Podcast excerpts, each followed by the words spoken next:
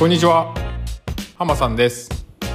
おじさんブラジリアン柔術ポッドキャストと言います。略して TheOBJJ ポッドキャスト。このポッドキャストは40代からブラジリアン柔術を始めたおじさんである私浜さんが、えー、ブラジリアン柔術のことについて語るポッドキャストです。日々の練習での思うことや、えーま、強くなるためにどうすればいいかという葛藤をこのポッドキャストでお話ししていきたいと思っています。ぜひ皆さん聞いてください。よろしくお願いします。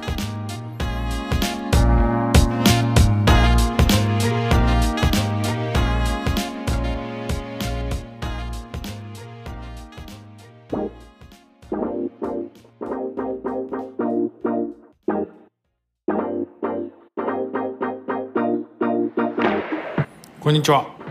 浜さんです。今回は前回の反省を生かして、えー、2週間ぶりではありますが、えー、まあ、少し短いスパンで更新をしました。はい。ということでまずはちょっと先にお知らせをさせてください。前回もお伝えしましたが、えー、私の柔術の先生が主催する、えー、福岡で行われますグラップリングマッチ。柔術ではないですね。いわゆる農技。と言われるような、えー、競技ですがグラップリングマッチ、えー、福岡インターナショナルグラップリングゲームス、えー、略して、えー、フィックス、えー、頭の、まあ、なんていうの頭文字ですかね。頭文字を取って福岡の F インターナショナルの I グラップリングの G ゲームスを GS としてフィッグスという、えー、イベントですけれども、はい。えー、この格闘技イベントが、えー、12月17日福岡市の体育館で行われます、えー、グラップリングマッチと申し上げましたが個人戦と団体戦でのエントリーが可能です、えー、詳細のルールやエントリーの方法細かいことはですね、えー、ホームページにありますので、えー、そこを見てください。えー、ホームページはですね、えーと、インスタグラムをお持ちの方は、えー、そちらから、えー、FIGGS フィックスとあとオフィシャルという2つの検索ワードで探していただけるとたどり着けます。はい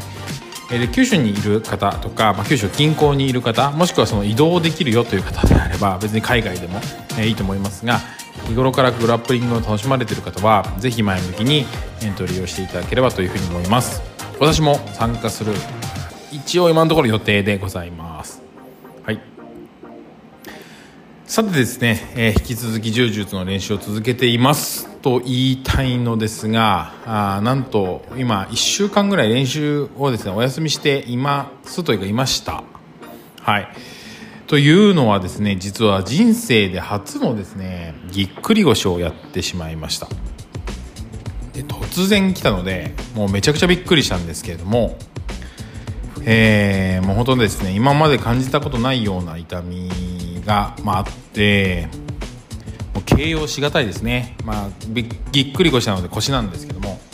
でずっと痛いわけではないんですがある一定の姿勢例えばその座ったりするとこうビキッと痛むような感じで柔術の動きというよりかは日常生活の動きに支障をきたすような感じの痛み。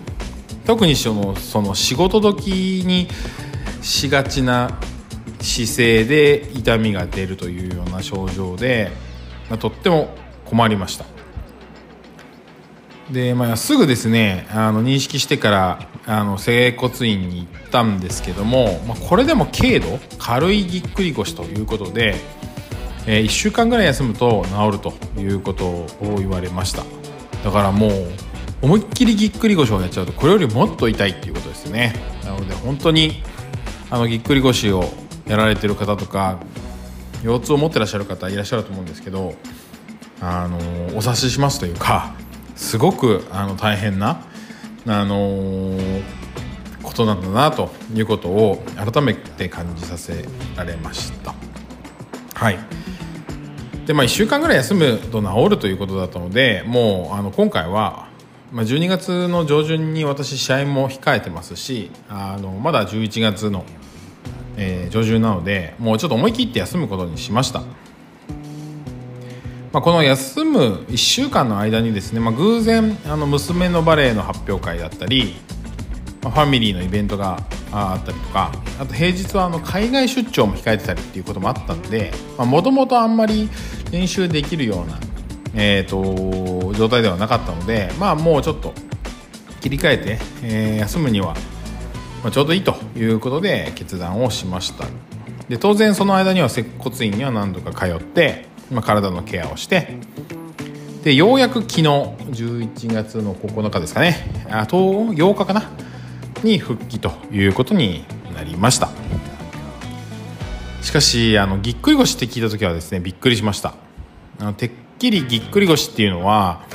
あの日頃あの運動が不足しているおじさんがなるものだというふうに思っていたので、まあ、柔術一応やってますので、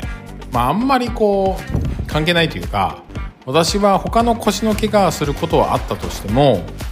ぎっくり腰っていうのにはならないだろうというふうに勝手に思ってたんですよね。でも、まあ、接骨院で聞いたら、まあ、そういうメカニズムというかあの運動不足がうんぬんというよりかは、まあ、体の表側と裏側のこの筋肉のバランスが崩れてどっちかがこう強く引っ張られることで、まあそのえー、痛むということだったので、まあ、逆にこう柔術今熱心にやってって、まあ、体のどこかが鍛えられてそれでまあバランスが崩れてまあ、ぎっくり腰を起こしてるかもしれないということだったので、まあ、まあ、どこかね柔術をやった、まあ、ポジティブな面というかきたわった部分が、まあ、あるんだということでちょっと前向きに捉えるようにしています。しました。まあ同じ怪我をしないように今バランスの悪い体にならないようにですね、まあ、筋トレとかもちょっとしっかりやろうと今後は思います。はい、でさてあの柔術の話とちょっと離れるんですけどその休みの間あ先ほど娘がバレエの発表会というふうに申し上げましたが、はい、あの3歳の娘のあの人生で初めてのバレエの発表会が、まあ、ありまして私も行ってきました。はいで、えー、娘は今ですねバレエ教室というか地域の公民館のバレエサークルに入っていまして3歳半なんですけれどもまあ、その彼女が初めてその公民館にお客さんを入れてその前でバレエを披露というような場でありました。まあ、娘も自分から別にバレエがどうしてもやりたいというふうに言ったわけでもないですし、まあ、親である我々が、まバレエでもやらせてみるかという感じでこうやらせていたので、まあ、日頃からその練習の取り組みを見るとまあなんとなくやらされてるというような感じが見えたりとかまた自宅でちょっと補習みたいな感じで練習したとしてもなんか全然気が乗らなくてやらないと最後までやらないと。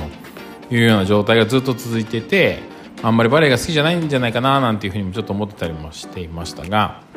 まあ、それでもなんとか発表会に間に合うように演目を一通りこう踊れるようになってで、えーまあ、なんとかなんとかあお客さんの前で出してもあのやりきれるかなというふうにまあなったというか、まあ、そんな状態で発表会に突入したんですけども実際彼女にとってはこうやっぱりお客さん目の前にして踊るっていうのは初めての経験で、まあ、つまりその発表を見てくれる人がいるその人のために踊るっていうのがまあ初めて。しかもその知ってる人じゃなくて知らない人もたくさんいると。いうことで、まあ、どうやらかなり緊張したようで、まあ、うまく踊れなかった部分があったりとか普段全くやらないなんか指しゃぶりを踊りながら始めてしまったりみたいなことがあったりして、まあ、出来としてはだいたい60点ぐらいで発表会を終えたような感じになりました。で、まあ、父としてはそれでもまあなんか娘が最後まで諦めずにもうやめたりとかせずやりきった娘がまあ誇らしくて、まあ、3歳なりに頑張ったかななんていうふうに思っていたんですね。でただですね踊り終えてから娘の様子がちょっと変わってって変で、まあ、突然親の言うこと聞かなくなったり親からこう離れて隠れてしまったりとか機嫌も悪くなってもう最終的にはこう建物の陰に隠れてしゃがんで座って動かなくなっちゃったりしました。さすがにちょっと私も親なのでなんかこう娘の異変特にこの心の異変が何かあったのかなというふうに思ったので、まあ、ちょっといくつか察しがついたんでまあ、バレエがうまくできなかったのが悔しかったのかというふうに尋ねたところ、まあ、娘がですね悲しい顔をしてコクンとうなずいたんですね。で、まあ、そんな娘を見てですね、まあ、非常に愛おしく思ったということとともに、まあ、娘は娘なりに向上心と目的意識を持ってバレエの発表会に臨んでいたんだということにあの気づかされました、まあ、日頃の態度を見て、まあ、勝手に低いモチベーションだとこう私自身親である私がこう決めつけていたりそう見ていたというだけで彼女はやっぱり違ったわけですね娘はですね。はい。まあそんな娘のですねなんか自己イメージと発表会の実際のアウトプットのイメージの、まあ、ギャップ？そこにこう悔しさと悩みを抱えているという姿を見て、まあ、とてもあの、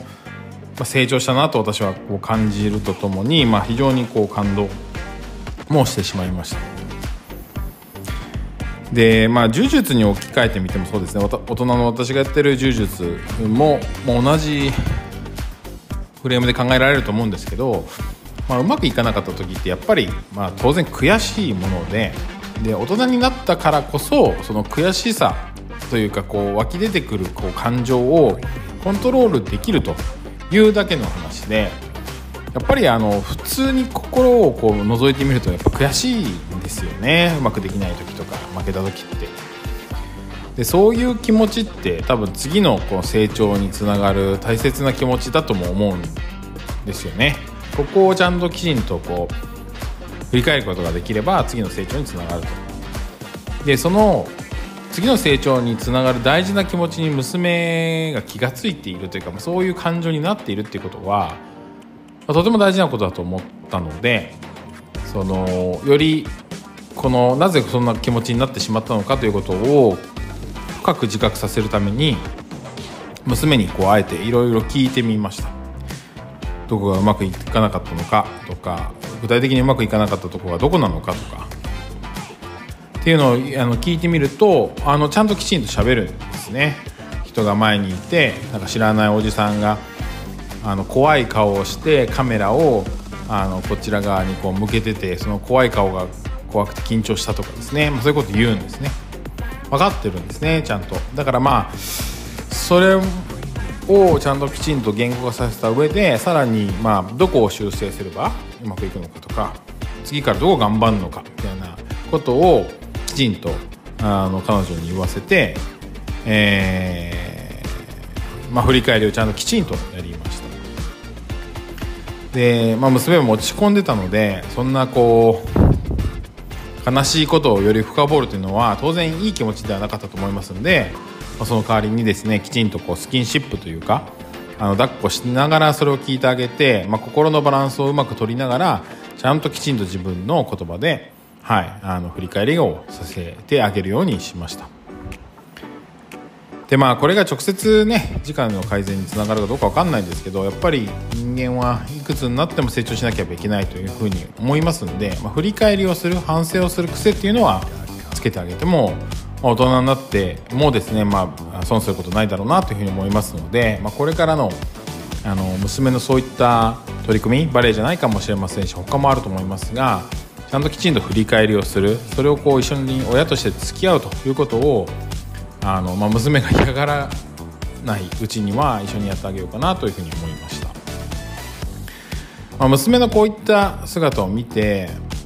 まあ私もですね同じような気持ちで仕事とか充実に取り組めているのかなということをちょっと振り返させられました。まあできてもですねできなくても試合に勝っても負けてもですねまあ何がうまくいってうまくいかなかったのかというのを振り返りをしていくということを大切にしていきたいというふうに思っています。まあ怪我も一緒ですね。はい。まあなんでぎっくり腰になっちゃったのかとかこれをこう予防するためにはもう一回同じことをしないためには何をしていけばいいのかということもちゃんときちんと振り返って、えー、予防に尽くしていきたいというふうに思いました。はい。ということで今回は私びっくり腰になりましたというお話と娘の発表会とその振り返りから、まあ、自分のやってる柔術とかあでも振り返ることが大事ですよねというようなお話でございました。はい。ということではい。あの一方的に喋ってしまいましたが今回は以上としたいというふうに思います。はい。皆さん聞いていただいてありがとうございました。また次回も聞いてください。それではさようなら。失礼します。